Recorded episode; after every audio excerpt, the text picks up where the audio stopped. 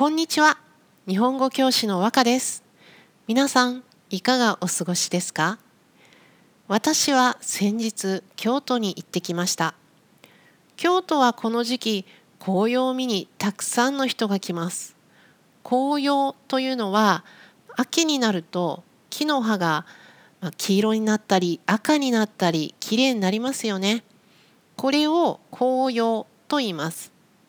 嵐山とか清水寺とか有名なところがたくさんありますよね。うん、そこはね人もたくさん行くんですよ。でもね今回私はどちらも行かなかったんですよね。さてどこへ行ったんですか？というと国際漫画ミュージアムです。あのいいですよここおすすめです。とっても便利な場所にあって行きやすいです。そしてあの昔の小学校をリノベーション新しくちょっと作り直しているんですけどもこの建物がですね昭和っぽくってレトロで可愛いんですよね。そしてあの昔の、まあ、机とかねあの校長先生の部屋とかあってね面白いですよ。そこであの校庭建物の外っていうんですかね。学校の建物の外。運動する場所ですね。その校庭も芝生になっていて芝生、まあ、グラスっていうのかな。あの緑の小さい草ですね。それが生えていてそこで寝て漫画を読んでもいいしそのさっき言った教室机のとこで漫画読んでもいいし廊下で読んでもいいしいろいろなところでゆっくり漫画を読めてゴロゴロできる場所です 京都に行ってね何してんですかねあの1回入ると1日何度でもね出たり入ったりできますので近くにね素敵なレストランもあるしあの外出てご飯食べてまた来てゴロゴロしてまた外出てとかね1日使えそうですね。まあ、ぜひ京都行ったら行ってみてください。さて今回のテーマはですね「燃えよ剣」というこれ歴史小説の映画についてです。この「燃えよ剣」っていうのはもともとその司馬遼太郎さんが書いた歴史小説です。このね時代の小説はですね人気があって今までもたくさんテレビドラマになったり映画になったりしています。そして今年2021年またですねタイトルも「燃えよ剣」で映画化されて今映画館で見ることができます。まあ、あのストーリー紹介の前に簡単に歴史紹介しておきますね。えー、この時代江戸時代ですね1603年から1868年そしてこの燃えよ剣はその江戸時代が終わる頃1860年代のお話です。その時はですね、えー、ずっと続いてきた江戸幕府、えー、江戸幕府っていうのはその日本を治めていた、まあ、政治をしていた。この徳川家というね徳川っていうまあその有名なその一家の関係者っていうんですかねその徳川家がずっとずっと、まあ、約260年間日本をね、まあ、コントロールっていうんですかね日本を治めていたんですね。その江戸幕府と、まあ、それと反対するグループが出てくるんですよ。まあ、江戸幕府をねもうやめて天皇を中心とした新しい政治をしようとするグループこれが尊王攘夷派とかね、まあ、勤王攘夷派とかね言ったりしますね。その江戸幕府と尊王攘夷派の、まあ、戦争戦うその時代の映画です。そして、えー、ここで出てくる新選組というグループがあるんですけどもこの新選組というのは江戸幕府の側のチームっていうんですかね幕府側として働いてその敵のチーム尊王攘夷派を、まあ、切って切って殺していったっていうねそういうグループです。でこの燃えよ剣というのはその新選組の副隊長サブリーダーっていうんですかね副隊長の土方歳三さんという方がいてその人をまあ中心とした、まあ、ストーリーっていうんですかねこれがその「燃えよ剣」の内容です。よろしいでしょうか。で、えー、この「燃えよ剣」はさっきも言いましたが土方歳三さんを中心としたまあ他にもいろんなメンバーがいるのでそのメンバーの話も入ってくるんですけどもまずねこの映画を見てね3人もうちょっとねすごい人が出てくるんですよね。この3人をちょっと今回ナードチャッティングしていきたいと思ってるんですけどもまず1人目ですね。こちらあの新選組ってさっき言った敵を切って切ってね殺していくチームなんですけどもここはあの刀で人を切るのではなくてスパイ役っていうのかな？観察役って言いますけども観察役の山崎進という人が出てきます。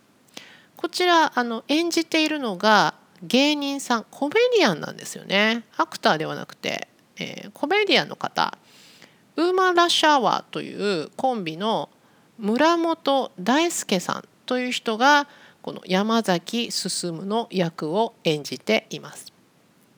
この人のねパフォーマンスがね素晴らしかったんですよ。まずね動きがねすごく個性的まず早口です早口早く話す早口そして挙動不審な動きをします。挙動というのは人の動きすること。不審というのは変である。ちょっと不安な感じ。まあちょっと変な人だなっていうのに不審者とかね言いますよね。この挙動不審動きが変でなんか、えー、気持ち悪いっていうね。挙動不審な動きをするんですね。なんですけどその挙動不審な動きをして相手のリアクションを見ながらこの人どんな人だどんなリアクションするんだどういう感じどういう仕事ってね観察して、えスパイとして働くんですよね。観察眼があると言いますけども観察というのは物事の様子どんな感じどういう人とかねそういう様子を注意深く見ることを観察すると言います。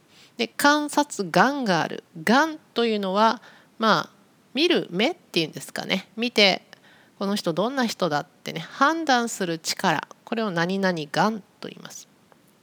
だから彼の変な動きは全部そのねスパイのため観察眼があるからねあこの人はこういう人だなとかねそういうのをちゃんと見てるんですね。この人のパフォーマンスすごく良かったです。最初ね前半あれ？これ土方さんの話じゃなくて山崎進の話かなって思うぐらいねすごかったです。えー、ぜひ見てみてください。そして次に素晴らしかったのが沖田総司くんですね。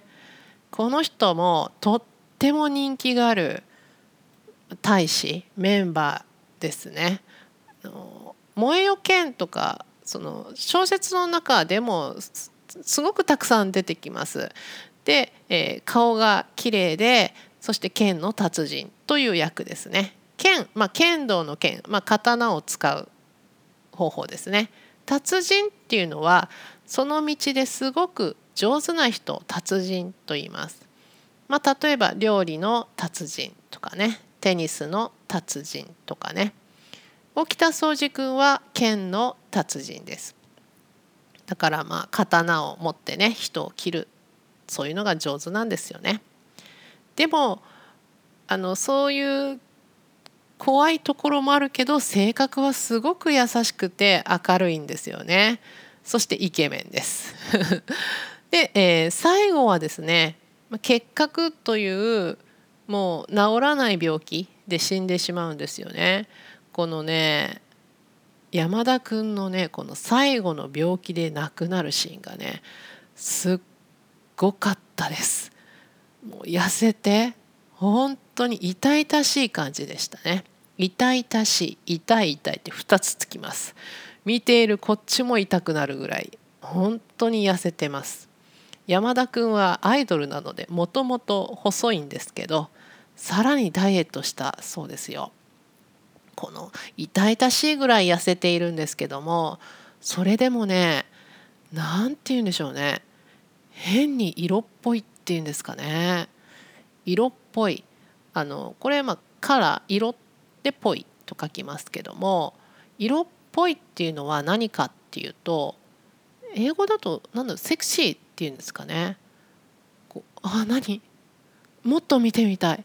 触ってみたい。ちょっと近づいてみたいって思うようなそんな気持ちにさせる。こういうの色っぽいって言いますね。痩せて痛々しいんですよ。でも変に色っぽいんですよ。こんな演技できる人なかなかいないんじゃないですか。とかっこよかったです最後、うん、いや最後だけじゃないけど最後は特にすごかったですね。そして3人目はね何といっても主人公の土方歳三さんですね。こちらはあの岡田准一という人が演じています。土方さんは本当に人気がある人です。いろんなね歴史が好きっていう人新選組が好きっていう人も多いし新選組が好きっていう人の中で誰が一番人気があるかといえば土方さんですよね。そのリーダーはあの別なんですよ。近藤勇っていう人がいるんですけどこの土方さん大好きですっていう人は本当に多いです。私も土方さん大好きです。どんな人かっていうのを説明しますね。この土方歳三という人は鬼と呼ばれた副隊長です。さっき言った副隊長サブリーダーですね。鬼鬼は何？英語でデベルっていうんですか？人ではない。人を食べたり悪いことをする生き物怖い生き物ですね。もう彼は鬼と呼ばれています。何が鬼なのかっていうのはね新選組は先ほど言いました。尊王攘夷っていうね敵のチームの人たちを見つけてはですねあの京都の安全を、え、壊す人たちだ。俺たちが京都を守るんだという理由で、えー、相手を切って切ってもう切りまくっていきます。切りまくる。でこれマスケプラスまくる。でどんどんするという意味ですね。もう天皇中心の政治をするっていうね。相手チームですか。を見つけるとも切って切って切りまくって殺していく。そういうグループです。新選組。しかしですねこの土方さんは相手だけじゃなくて味方自分のチーム新選組のメンバーでもルールを守らない人なんかね出たらもうすぐ切っていくんですよ。もう例外はないっていうね自分にも厳しいけど相手にも厳しい鬼のような人です。でもねそれも自分の信じる道のため新選組というこのチーム組織を強いものにするためにも本当はしたくないのかな？わからないですけどねもうやっているわけですよ。本当に一生懸命新選組を作っていった人なんですよね。でその最初作っていった、まあ、彼がね本当厳しいんだけど最初のメンバーは本当に信用していて信じていてその人たちの前では安心してこう本当のことを言えるっていうそういうメンバーも途中でどんどんどんどんこう失っていくわけですよ。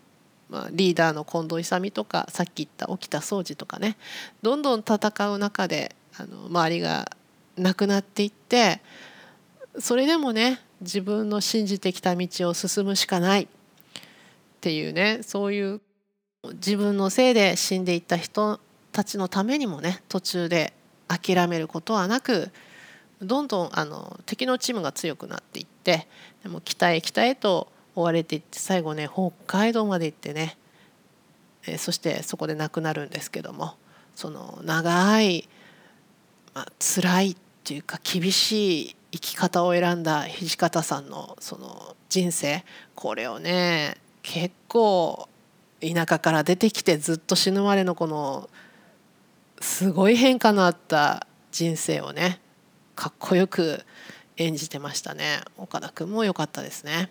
というわけで 今回は私には珍しいんじゃないですか？あの歴史のね映画。新選組の映画ですね「燃えよ剣」についてなどチャッティングしました。こちら映画館で見ることができます、えー、日本にいない映画見られないよという人は、えー、ちょっと待ってください。きっとそのうちどこかでネットフリックスかな？ややるのかな？と思います。はい、えー、ここからはお知らせです。ランゲージラボラトリーでは、えー、私和歌がオンラインの日本語プライベートレッスンをしております。オンラインで日本語レッスン受けてみたいなと思った方は、えー、このポッドキャストの説明文に URL を貼っておきますのでそちらご覧ください。はいでは今日も最後まで聞いてくださって本当にありがとうございました。じゃあまたねバイバイ